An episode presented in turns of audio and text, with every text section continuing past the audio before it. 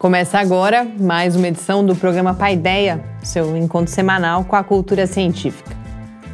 No programa de hoje, a gente fala, como não podia deixar de ser, do incêndio que destruiu o Museu Nacional. E na entrevista a gente conversa com o professor Marcos Ortes, do Departamento de Gerontologia da UFSCar, sobre o uso de derivados da maconha com fins terapêuticos. Fique com a gente. Começa agora o seu encontro semanal com a cultura científica. Programa Paideia. Ciência, informação, conhecimento e muito bate-papo no seu rádio. Apresentação: Adilson de Oliveira e Mariana Petzo. Uma realização do Laboratório Aberto de Interatividade Lábio Fiscar e do Centro de Desenvolvimento de Materiais Funcionais CDMF. Apoio: Fundação de Amparo à Pesquisa do Estado de São Paulo e Conselho Nacional de Desenvolvimento Científico e Tecnológico. Programa Pai Ideia, o seu encontro semanal com a cultura científica.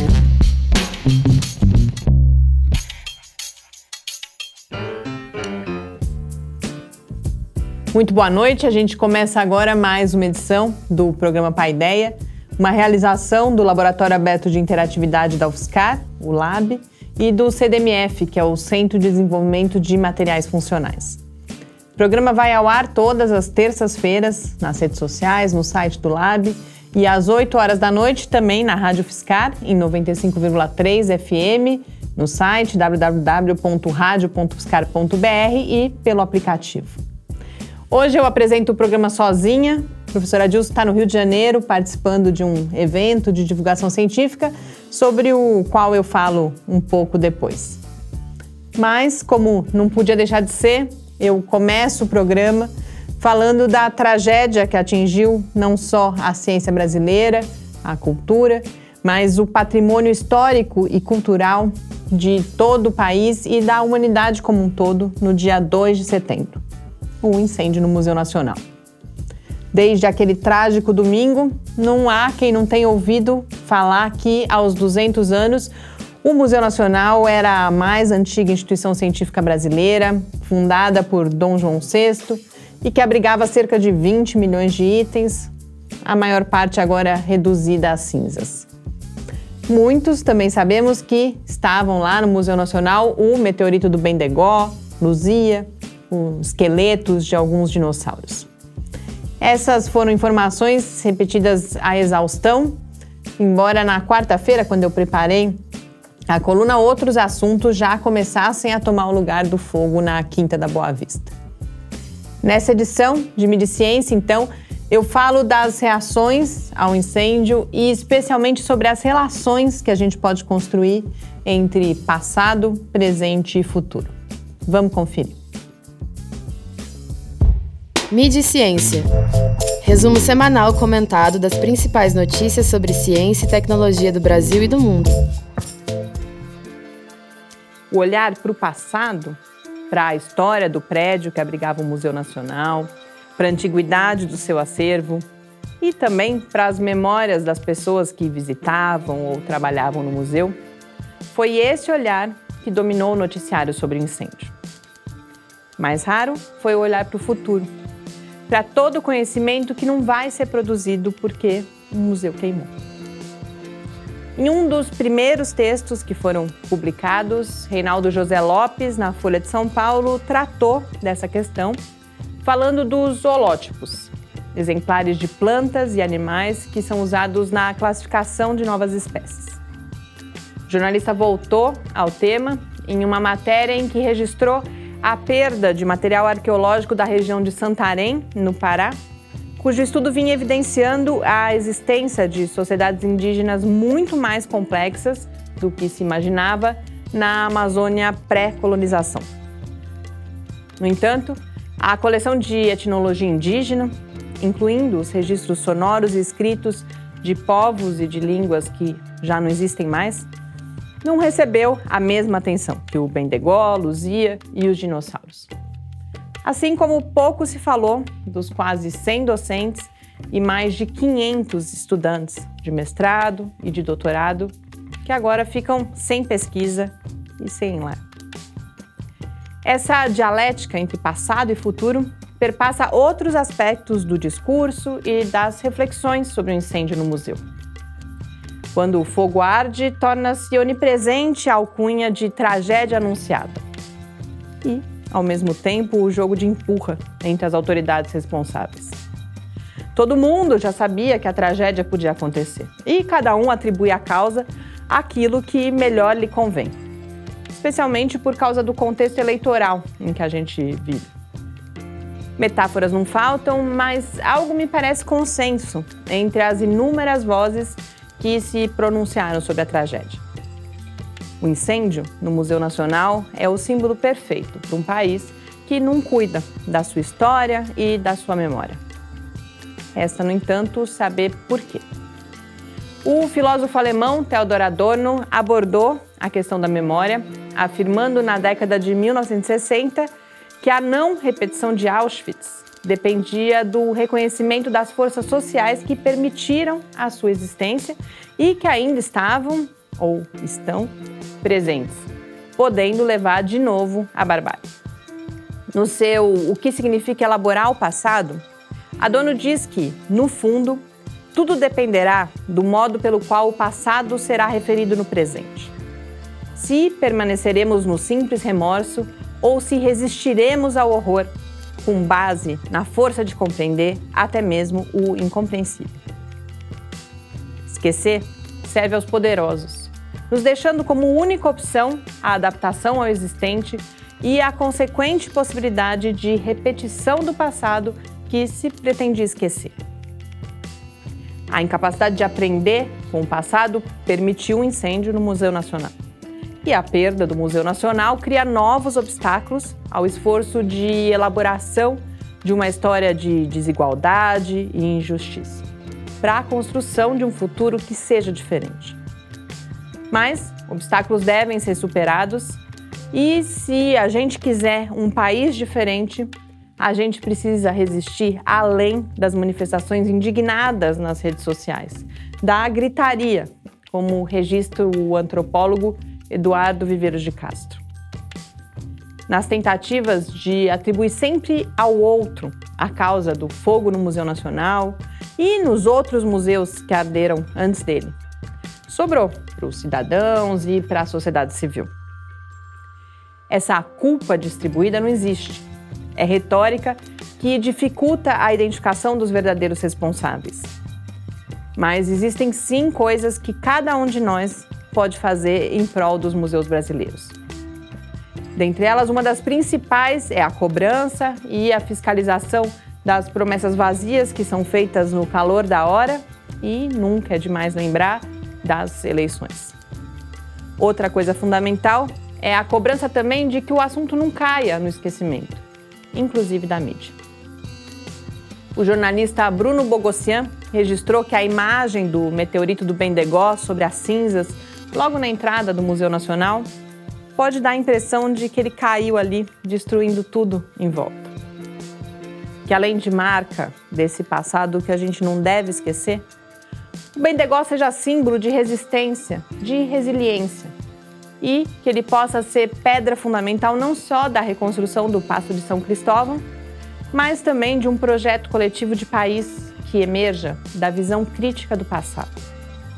Boas leituras e até a próxima semana. Estamos de volta com seu encontro com a cultura científica.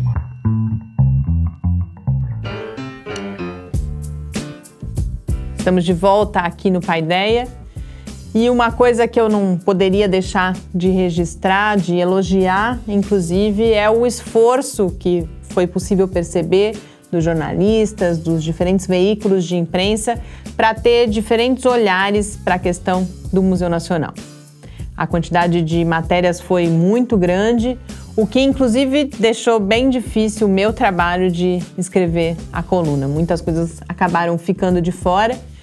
E uma das coisas que eu gostaria de registrar é um clichê, mas é também uma das ações que nos cabe de valorização dos museus brasileiros, que é não deixar para depois aquela visita que a gente sempre quis fazer e procurar também saber quais são os museus, os acervos, as galerias na sua cidade e visitar esses espaços.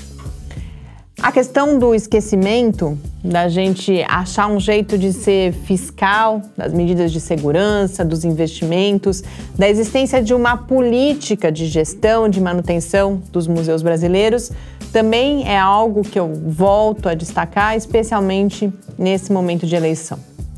A gente teve, inclusive, isso também ficou de fora da coluna, matéria sobre os programas dos candidatos à presidência da República quem tratou, essas matérias identificam quem tratou da questão dos museus e a SPPC, a Sociedade Brasileira para o Progresso da Ciência, também separou a parte sobre ciência e tecnologia, então uma coisa mais ampla nos programas de governo aí dos diferentes candidatos e candidatas. A gente também tem uma matéria falando, e é uma coisa que a gente já ouve há algum tempo, de uma bancada da ciência, que são uh, candidatos, né, pesquisadoras, pesquisadores que resolveram se candidatar nessas eleições de 2018. E é claro que é importante que eles levem as pautas que são próprias do universo da ciência e da tecnologia para o executivo, para o legislativo, mas a gente precisa de mais gente comprometida com essas pautas, então não só os próprios candidatos pesquisadores, para evitar catástrofes como a do Museu Nacional. E não foi só de más notícias, má não, né? Não dá nem para a gente classificar essa notícia do Museu Nacional, mas também no Rio de Janeiro, ali do ladinho, no Museu do Amanhã, a gente teve um evento importante sobre divulgação científica acontecendo. E por que, que eu relaciono essas coisas? Porque no meu entendimento, divulgar a ciência, esse fortalecimento da cultura científica que a gente sempre fala, é fundamental, inclusive para que se cuide melhor dos museus de ciência. Esse evento é o evento em que o professor Adilson uh, esteve participando na semana do 7 de setembro, um evento promovido pelo Instituto Serra Pilheira, chamado de Camp Serra Pilheira, que selecionou 50 divulgadores de ciência de todo o Brasil e eles passaram quatro dias. No momento que eu gravo, eles estão lá durante quatro dias uh, assistindo palestras, conhecendo iniciativas de divulgação científica de vários lugares do mundo, mas principalmente uh, apresentando as suas iniciativas, se colocando em diálogo para planejar novos projetos. Então, certamente, a professora Dilson volta de lá com várias novidades que a gente deve falar aqui no próximo programa. E agora, para encerrar esse primeiro bloco do Paideia e se preparar para a conversa sobre saúde mental, gerontologia, o uso de derivados da maconha para fins medicinais, Antes disso, então, a gente recupera uma reportagem da cobertura da reunião anual da SBPC que aconteceu aqui na UFSCar em 2015 Justamente a, essa reportagem fala sobre o papel dos centros e museus de ciência na disseminação do conhecimento científico. A gente volta já. O Pai Ideia volta já.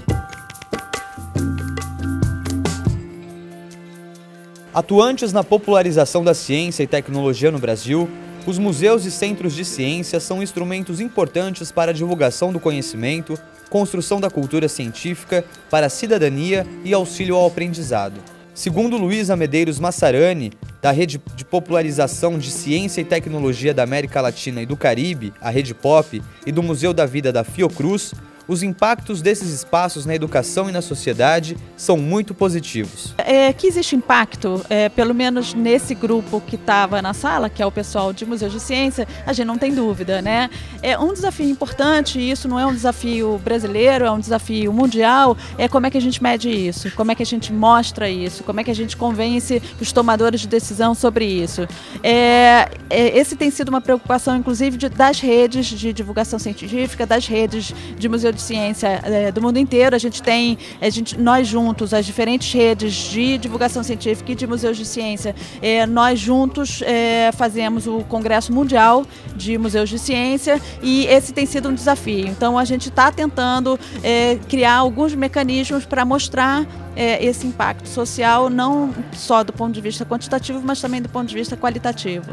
Para Luísa, não basta ensinar o conteúdo científico teórico, é preciso instigar o aprendizado de maneira lúdica, despertando assim o interesse provocando questionamento, a curiosidade e promovendo diferentes tipos de interação. Particularmente defendo que é, o Museu de Ciência tá, tá ok, é, que as pessoas vão no Museu de Ciência para aprender, é, tá ok que a gente nos nossos museus a gente tenha exposições que expliquem as coisas, que os nossos mediadores expliquem as coisas, mas isso não é suficiente. Eu particularmente defendo que um Museu de Ciência é um espaço de conversa, é um espaço de discussão sobre temas de ciência e tecnologia que têm impacto na sociedade.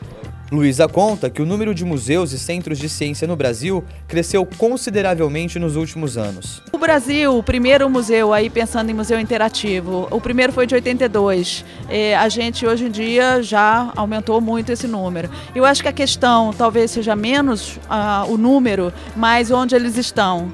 O que a gente percebe é que eles estão é, profundamente concentrados numa só região do Brasil, que é a região sudeste. Então, se você vai para a Amazônia, por exemplo, você vê lacunas importantes, assim, tem, você conta nos dedos os museus é, que tem na região norte, no nordeste também é bem menos que é, no sudeste, é, o sul também tem menos museus. Então, assim, eu acho que, que a questão é essa, como é que a gente pode aumentar esse número, como é que a gente pode ter iniciativas itinerantes para pegar é, o interesse interior do país e como é que a gente pode envolver a sociedade de uma maneira mais ampla. Marcos Ribeiro, professor de física de uma escola pública em Petrolina, Pernambuco, esteve em São Carlos para participar da SBPC e contou que desenvolveu um museu de ciências na escola na qual leciona. Ele conta que a ideia de criar um museu surgiu a partir da iniciativa de construir experimentos de física. Bom, é, por ser uma escola em tempo integral, né, nós tínhamos uh, uma sugestão de construir experimentos. Então os alunos gostaram, né? começamos com dois alunos, hoje temos 80 participantes do museu. Ele funciona nas quartas-feiras, que é uma, um horário que a gente tem para trabalhar. Então outras escolas descobriram esse museu e já estão indo visitar as escolas e muitas vezes a gente sai da escola para ir para outras escolas fazer visitação e dar formação para outras escolas. É, a reunião da SBPC conta com alguns museus itinerantes. Esse, por exemplo, é o ponto FMG da Universidade Federal de Minas Gerais. A carreta tem seis salas interativas e nessa primeira sala os visitantes têm a sensação de estar num útero. O museu foi concebido justamente para poder levar a lugares mais distantes é o conhecimento científico, é a oportunidade das pessoas vivenciarem o que geralmente ficam nas capitais. O projeto foi concluído em 2012 e desde lá a gente está fazendo. Primeiro pensamos em fazer viagem só para o estado de Minas Gerais, mas extrapolou isso, já fomos para o Acre, na SBPC do Acre, na SBPC de Recife e outras localidades também. Vamos para São Paulo, estamos também indo para São Sebastião do Paraíso, Paraná. E todo lugar que a gente chega, a gente consegue é, fazer com que não só as escolas é, visitem o museu, mas a população também é, parece que está muito envolvida na, nas ciências, o porquê da ciência e como ela pode nos ajudar no dia a dia. E a gente não quer fez-se o museu para ficar parado dentro de uma universidade. A gente quer disseminar, divulgar o conhecimento científico e fazer com que as pessoas tenham a oportunidade de ver é, é, projetos acadêmicos de ponta que estão sendo desenvolvidos dentro da universidade. Durante a SBPC, também foram lançados os guias Centros e Museus de Ciência da América Latina e Caribe e Centros e Museus de Ciência do Brasil 2015 que contam com uma relação extensa de locais de divulgação da ciência, como observatórios, jardins botânicos, aquários, instalações itinerantes, zoológicos e associações que atuam na popularização da ciência e tecnologia. A terceira edição do Guia Brasileiro traz informações de 268 espaços científicos culturais. Já o Guia de Centros e Museus de Ciência da América Latina e do Caribe traz 470 museus de 22 países. Estamos de volta com seu encontro com a cultura científica. Entrevista.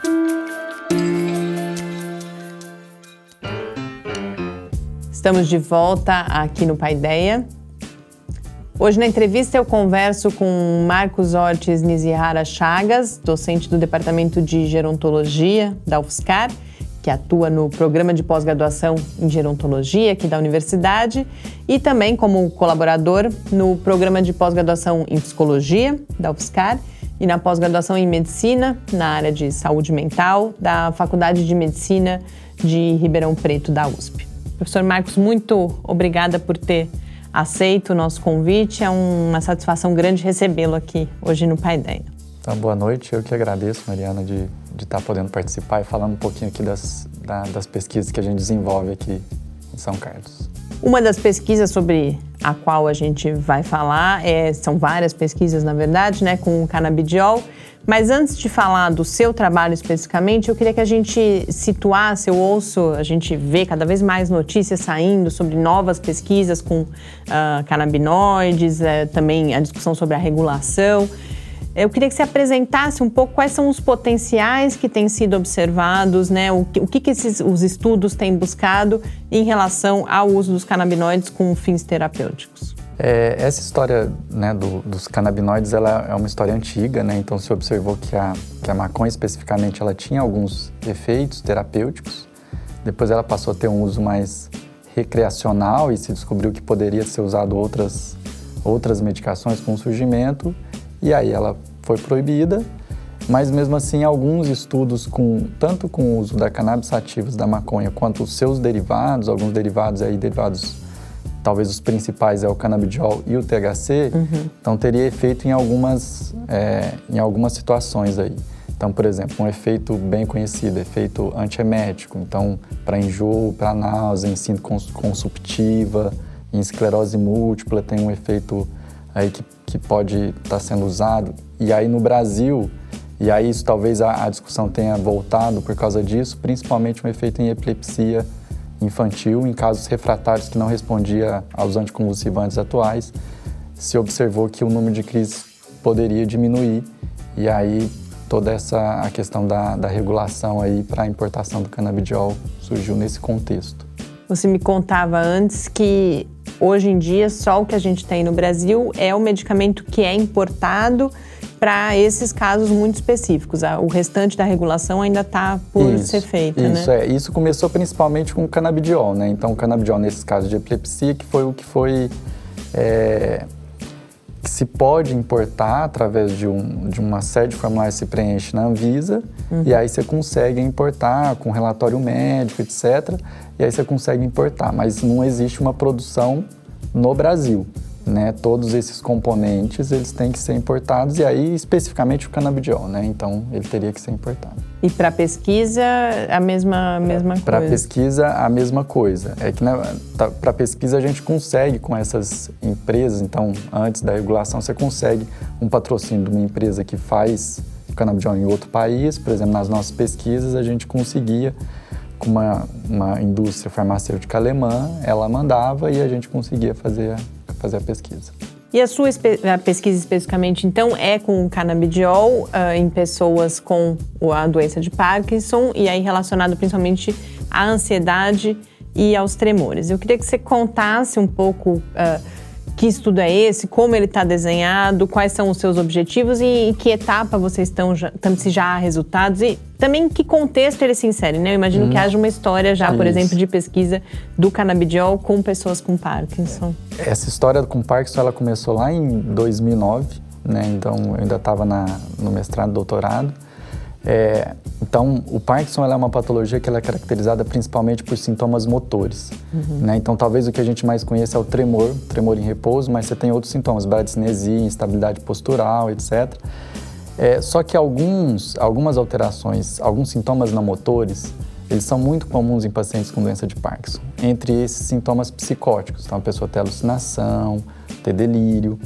Então, em 2009, a gente desenhou um trabalho que era um trabalho, na verdade, foi uma série de casos, que a ideia seria: a gente vai dar o canabidiol por quê? Para pacientes com Parkinson. Porque a gente não pode dar as medicações disponíveis, são antipsicóticos, algumas até pode, mas com quantidade de efeitos colaterais bem altas, porque ela atua no mesmo receptor, no receptor dopaminérgico, nós vamos dar o canabidiol, já que ele tinha algum efeito antipsicótico, para ver se eles melhoravam os sintomas psicóticos em pacientes doentes de Parkinson, que a gente teria muito menos efeitos colaterais. E nesse estudo, especificamente, os pacientes que, que tinham sintoma psicótico e tinham doença de Parkinson, eles melhoraram dos sintomas psicóticos e melhoraram de alguns sintomas motores. Que isso foi uma espécie de surpresa. Isso, foi uma surpresa. Uhum. Então, esses outros trabalhos, eles surgem nesse contexto. A partir desse trabalho, a gente falou assim, não, então vamos testar o canabidiol em pacientes com doença de Parkinson. Isso não tinha sido feito ainda no, no mundo. Então, a gente fez um, um trabalho, um estudo pequeno, duplo cego, com 20 pacientes. Então, tinha, tomava placebo, canabidiol em duas doses, para ver se tinha efeito no sintoma motor e a gente avaliou um monte de outros sintomas, né? Inclusive com ressonância, estudo de sono, polissonografia. E o que, que a gente percebeu? Que esses pacientes, apesar de não ter diferença, talvez pelo N pequeno, no sintoma motor, é, eles relatavam uma melhora grande na qualidade de vida e principalmente num, num, aspecto que era um aspecto de bem-estar emocional. Uhum. E aí, nesse contexto, surge esse outro trabalho que a gente está desenvolvendo aqui. Então, esse trabalho inicial foi até o meu trabalho de doutorado. Então, que a ideia seria o quê? Então, se ele não está melhorando exatamente os sintomas motores, talvez por uma limitação até da escala, a gente pensou assim: então vamos testar em sintomas não motores, no caso a gente resolveu testar na ansiedade, numa dose única, num teste que a gente já trabalhava lá, que chama teste de simulação de falar em público. É um teste que a gente coloca a pessoa na frente de uma televisão, pede para ela fazer um discurso e vai medindo a ansiedade dela ao longo do teste. Isso porque é uma situação que gera que gera ansiedade. ansiedade. Hum. E, a, e a ideia foi o quê?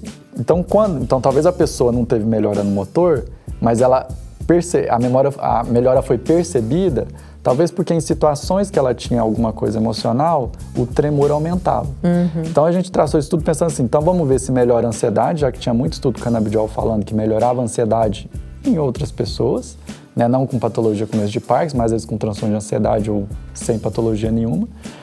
E vamos aproveitar e ver se ela melhora o tremor quando a pessoa está ansiosa. Uhum. Porque quando a pessoa tem Parkinson e ela fica ansiosa, o tremor dela aumenta. Então a gente tinha dois objetivos específicos. A gente dava o canabidiol e no teste de simulação a gente verificava se a ansiedade diminuía e se o tremor diminuía. A gente fez a coleta aí mais ou menos um ano, a gente terminou de fazer a coleta e, como esperado, é, isso comparado com, com o grupo placebo, uhum. né? Então, é, como esperado, a ansiedade diminuiu. Isso é um negócio que a gente esperava isso, já que o canabidiol nesse modelo de teste de simulação falar em público ele diminui em outras é, em outras amostras, mas também a gente usou um, um sensor de acelerometria no dedo do, do, do participante com doença de Parkinson para ver se o tremor dele durante o discurso ou no momento que ele ficava mais ansioso também diminuía.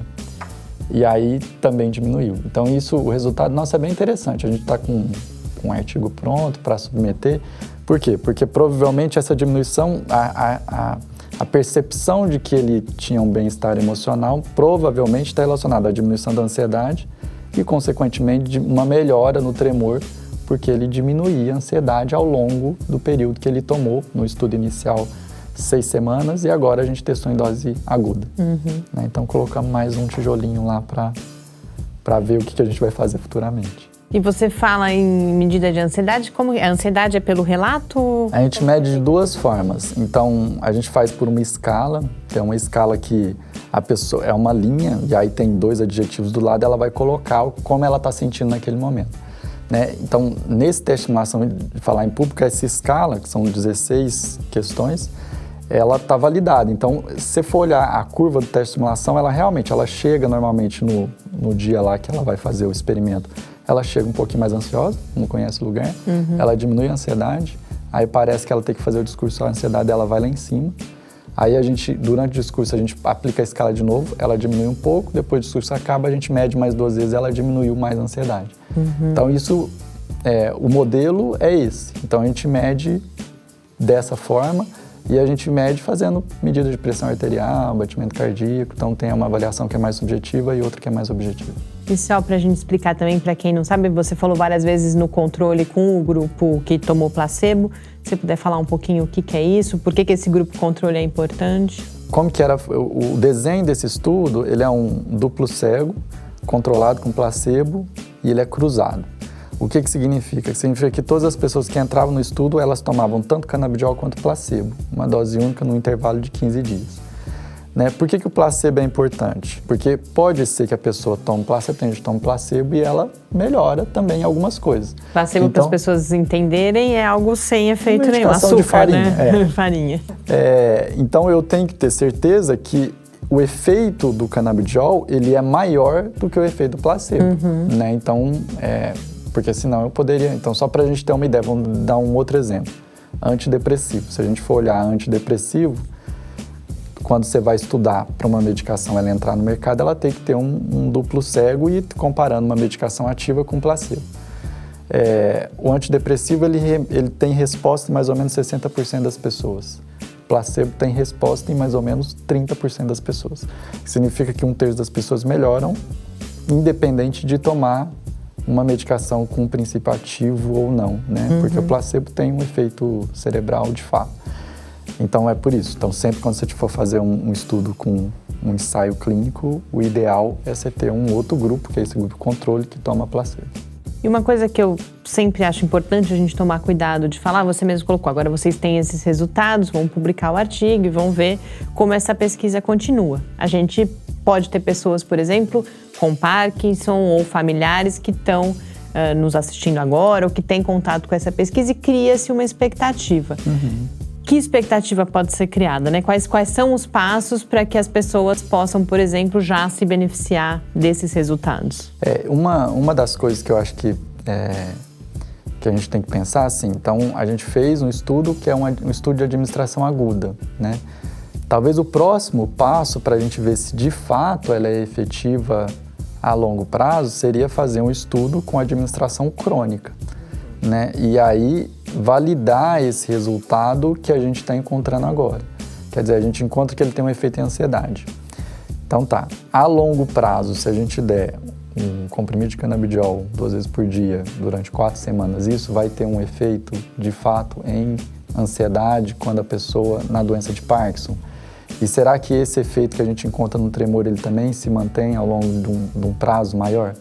Então, acho que aí tem um passo a seguir que é tentar fazer com a administração crônica. Uhum. Né? A partir do momento que a gente encontra que tem um efeito, aí talvez poderia ser usado de, de alguma forma. Uhum. Né? Isso, isso é uma outra coisa, talvez a, estudar isso no de Parkinson é um negócio interessante, porque as medicações disponíveis, porque existem medicações para ansiedade, né?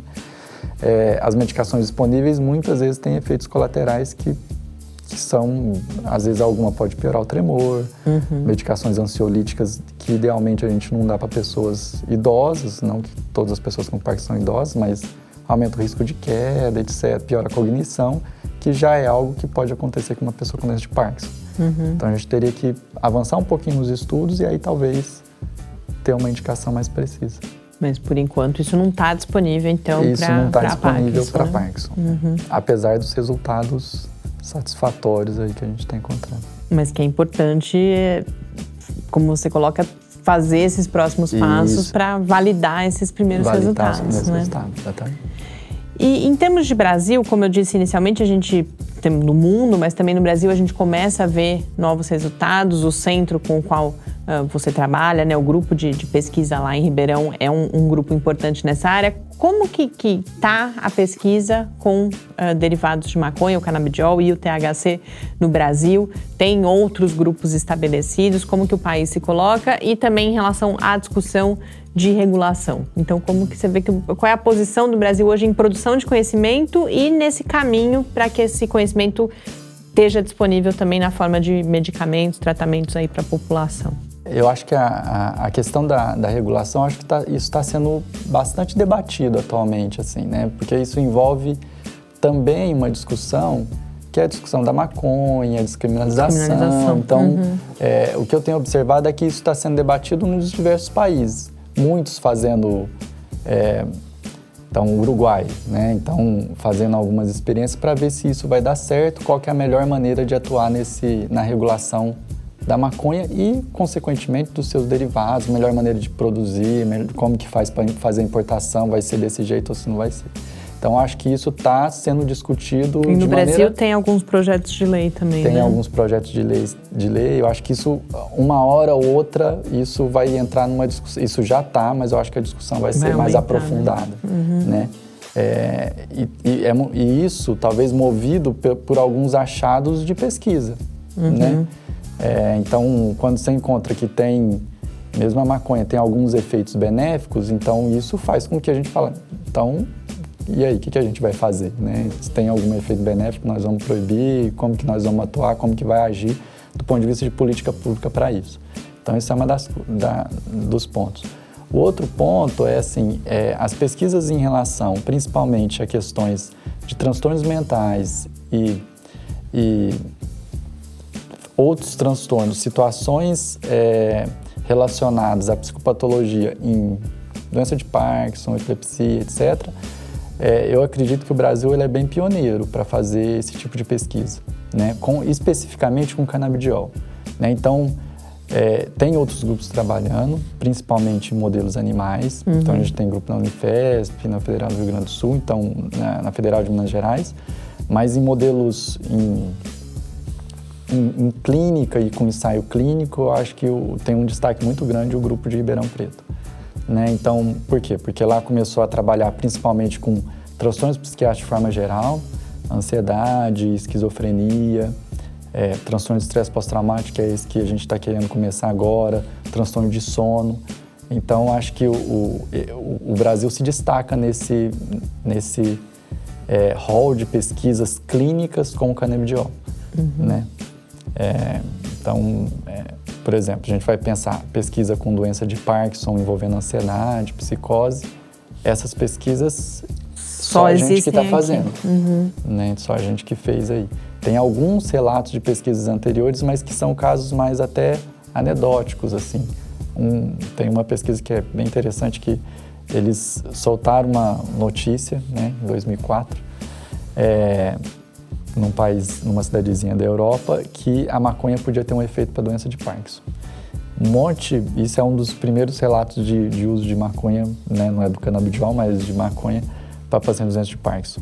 E eles pegaram os pacientes lá, começaram a tomar uma colher de chá do extrato da maconha todo dia na hora do almoço. E aí tá, viram que isso, né, que, que era uma notícia que não, não era bem assim, mas mesmo assim um grupo de pesquisadores lá resolveu mandar um- uma carta para todos os, pa- os- as pessoas que tinham Parkinson dessa cidade para eles responderem se eles tinham, o que, que eles sentiram. E de 40% a 50% acharam que melhoraram. Né? Então, é, então esse, é, as pesquisas que a gente tem anterior às nossas são mais ou menos esses relatos, que são relatos, não é bem uma pesquisa, né? mas, mas que eram indicativos Foram já que sugerindo que podia ter alguma coisa ter ali, algum, né? alguma, algum efeito. Bom, agora eu vou mudar um pouquinho de assunto. Quando eu apresentei você, eu falei, você é professora aqui do Departamento de Gerontologia, no curso de graduação em Gerontologia. Lógico que isso tem uma relação com o que a gente estava falando antes, mas eu queria falar agora mais especificamente da área da gerontologia, ah, qual é a, a sua especificidade, a sua relevância e particularmente a gente estava falando de Brasil, também qual é a, a situação dessa área no Brasil, tanto em termos da, da sua presença acadêmica, né, do, da formação de profissionais e da produção de conhecimento, mas também de, da oferta de serviços à população, se já é, se já é algo disseminado. Então, assim, um dos pontos é que a população ela está envelhecendo, né? É, o Brasil ele passa por um envelhecimento até um pouco mais acelerado, né, em relação a outros países que talvez já, já passaram por esse, por esse processo. Então, países mais envolvidos passaram por esse processo às vezes de uma maneira até um pouco mais, mais lenta. Né? Então, o Brasil atualmente tem mais ou menos 12% de pessoas acima de 60 anos. E, e, obviamente, se isso está acontecendo de forma acelerada, é mais difícil que a gente tenha serviços para toda essa população que está envelhecendo. Né? Então, acho que é um, é um campo aí que merece bastante atenção. Acho que a gente tem alguns serviços disponíveis, a gente tem uma política para idoso, mas talvez a gente teria que melhorar um pouco, né, para a gente de fato é, oferecer o que, o que é adequado para uma população específica aí, né, pelo menos é, nessa população acima de 60 anos que vai aumentar. que serviço é esse? Qual é a especificidade? Ele substitui o médico? Ele atua com, a, com os outros profissionais da saúde? O que é a é, gerontologia? A gerontologia né? é, então, aí, aí, é uma outra coisa, assim. É o, então, aí a gente está falando especificamente do gerontólogo, né? Que é um, um profissional que a gente tem duas graduações no país em gerontologia. Então, uma... academicamente, ainda também é algo, um campo que novo, em construção, bem né? Bem novo e em construção. Uhum. É, então, a gente tem aqui na UFSCar e a gente tem na USP, em São Paulo. Né? Então, a gente tem poucos profissionais formados, né?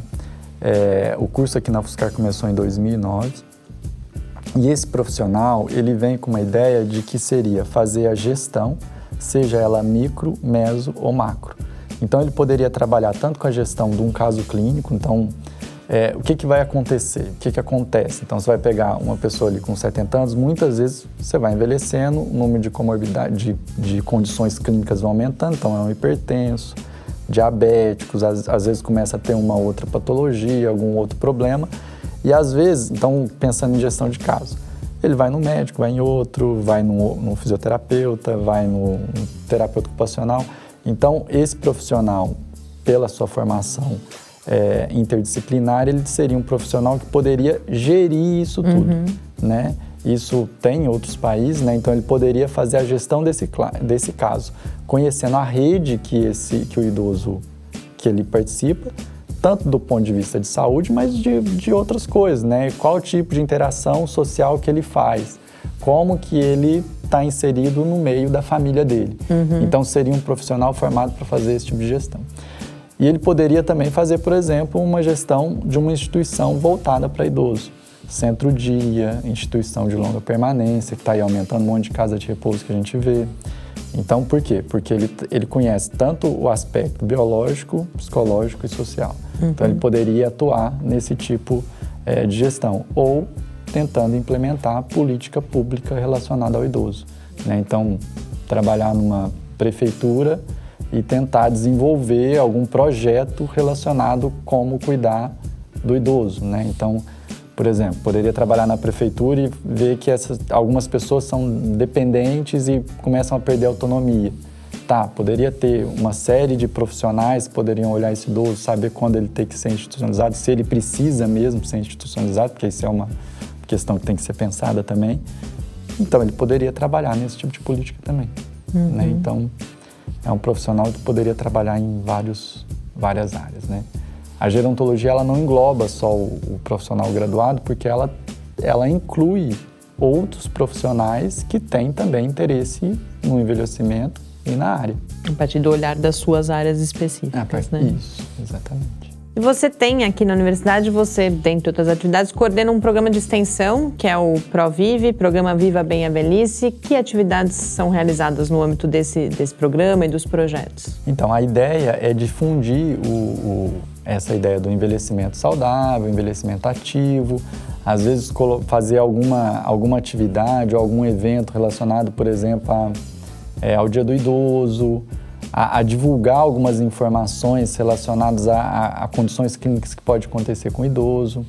É, uma atividade que a gente faz, a gente está tentando ampliar aí, a gente tem um ambulatório na, na é, que é um ambulatório de psicogeriatria, né? Eu sou psicogeriatra, sou médico psiquiatra e especialista em psicogeriatria e psicogerontologia. Então, qual que seria a ideia desse ambulatório nosso? Então, seria o idoso vem, quando ele ele entra no ambulatório, ele faz uma avaliação que a gente chama de avaliação psicogerontológica. Então a gente avalia principalmente comportamento, depressão, ansiedade, quadro cognitivo, se ele tem declínio, se ele não tem. E aí a gente pode encaminhar tanto para estimulação cognitiva, quanto para minha avaliação para fazer um segmento é, médico, é, quanto para ver como ele pode se inserir na rede para outras coisas que ele, que ele poderia precisar. Não, ele precisa de uma psicoterapia, ele precisa acompanhar para uma. precisa de um grupo, precisa ser inserido numa, é, num centro-dia, numa universidade aberta terceira idade. Então a gente faz essa avaliação para tentar é, encontrar a melhor forma e fazer um planejamento de como que ele poderia lidar com essas, se ele tiver com esses problemas psicológicos, comportamentais que pode estar acontecendo. E para idosos ou familiares que se interessem, o caminho para O caminho é via SUS. Uhum. É, então, aqui tem, são dois caminhos. Um seria encaminhada do, do serviço da atenção primária. Então, ele está na unidade básica, seria encaminhar para a unidade de saúde escola. Né? Então, seria por essa via. E, e obviamente, quem já está em acompanhamento na, na, na, USE, eles podem entrar no ambulatório via interconsulta. Então, inicialmente via SUS. E Marcos, nesse contexto do envelhecimento, e é uma área que você trabalha também, a demência é algo que aparece como uma condição bastante associada e algo que precisa de atenção. Queria, a gente tem alguns minutos ainda, que você falasse um pouco da demência em termos de, dos seus maiores desafios, se há prevenção, e os desafios em relação a, ao cuidado, ao acompanhamento desses pacientes com o envelhecimento da população, um problema que a gente acaba enfrentando é a demência, né? A demência é um, um, um, diagnóstico de síndrome, é um diagnóstico sindrômico, que ele é caracterizado por uma perda cognitiva, seja qual função, é, memória, linguagem, então uma, uma alteração cognitiva, um declínio, e esse declínio ele leva a um prejuízo da capacidade funcional da pessoa, né? É, então, quando isso acontece, a gente, tem a, a, gente caracteriza que a pessoa tem demência, a mais conhecida é a doença de Alzheimer, mas a gente tem outras causas de demência. E aí uma coisa interessante, que aí vai diretamente é, em relação à, pergunta, é que quando a gente vai ver os fatores de risco de demência, ele inclui hipertensão, diabetes, colesterol alto, dislipidemia, é, baixa escolaridade, a idade, que aí não vai ter como a gente mexer, é, mas parte é uma, uma diminuição série de atividade de condições física, que podem ser prevenidas. Que, né? É, então é isso. Então, dos fatores de risco para demência, que inclui a doença de Alzheimer, então esses fatores de risco também são da doença de ah, Alzheimer. são para a doença de Alzheimer também. Isso é uhum. é interessante, porque a gente pode achar que a doença de Alzheimer é uma doença que ela, né, que como ela tem um substrato, ela poderia não ter uma prevenção, porque apareceu lá e a pessoa vai ter, não é verdade? Então, essa série de condições, todas elas são de prevenção. Então, provavelmente, se, se, se eu tenho, é, se eu consigo ter programas para hipertensão, para diabetes, para aumentar a atividade física, para questão de alimentação, para aumentar, é, que vou falar, aumentar a reserva cognitiva, mas outras atividades de estimulação cognitiva, tem estudo, por exemplo, assim, a pessoa que fala duas línguas, ela tem menos chance, porque provavelmente ela está fazendo coisas diferentes, etc. É, então, se eu tivesse atuando aqui, provavelmente eu ia diminuir o caso de demência lá na frente. Isso é uma, isso de fato tem acontecido, por quê? Porque o que se observa? Se acreditava que antes, como a população envelhecer mais, pessoas, ia aumentar, ia aumentar né? indefinidamente. Uhum. Né? Você vai pegar a, as pesquisas de prevalência, pessoas com mais ou menos 90 anos, a, a, prevalência de demência em 90 anos é de mais ou menos 40%, 50%, dependendo da, da localidade, né? Então é mais ou menos isso. Ela falou assim, então vai aumentar cada vez mais. Mas algumas pesquisas na, na Europa, e a primeira que saiu foi na Inglaterra, mostrando que, na verdade, as taxas estão diminuindo nesses países. Uhum. Porque provavelmente medidas de prevenção elas estão acontecendo e em vez de aumentar, mesmo com o envelhecimento da população, está diminuindo a prevalência em alguns países. Uhum. Para a gente ver como é importante atuar em medidas de prevenção. Sem dúvida. E, e esses fatores de risco que a gente está falando são fatores de risco que não são nem só para demência, são fatores de risco para é, infarto, para AVC, para. Quer dizer, você estaria. Mas todo... também para demência, que é algo que a gente ouve falar bem menos, né? Exatamente. Hum. Marcos, nosso tempo infelizmente já acabou, mas eu acho que uh, a gente pôde conversar sobre uma diversidade de assuntos e quero, além de agradecer muito essa oportunidade, parabenizar você por esse trabalho nessa, nessas várias frentes e com, com, com tanto impacto, com tanta qualidade. Muito obrigada. Eu que agradeço e estou disponível aí para uma próxima conversa aí, se precisar. Muito bom. Com isso, a gente encerra então esse programa. Eu conversei com Marcos Ortiz, do Departamento de Gerontologia da UFSCar. Spaideia fica por aqui, a gente volta na próxima terça-feira, mas enquanto isso você pode ficar com a gente no Facebook, no Twitter ou pelo e-mail cliqueciência.ufscar.br. Muito boa noite. Programa Paideia. Ciência, informação, conhecimento e muito bate-papo no seu rádio uma realização do Laboratório Aberto de Interatividade Lábio Fiscar e do Centro de Desenvolvimento de Materiais Funcionais. Produção e pauta: Mariana Petzo e Tarcio Fabrício. Edição: Lucas Stefanuto. Apoio: Fundação de Amparo à Pesquisa do Estado de São Paulo e Conselho Nacional de Desenvolvimento Científico e Tecnológico. Para saber mais, acesse nosso site www.lab.fiscar.br. Programa Pai Ideia, o seu encontro semanal com a cultura científica.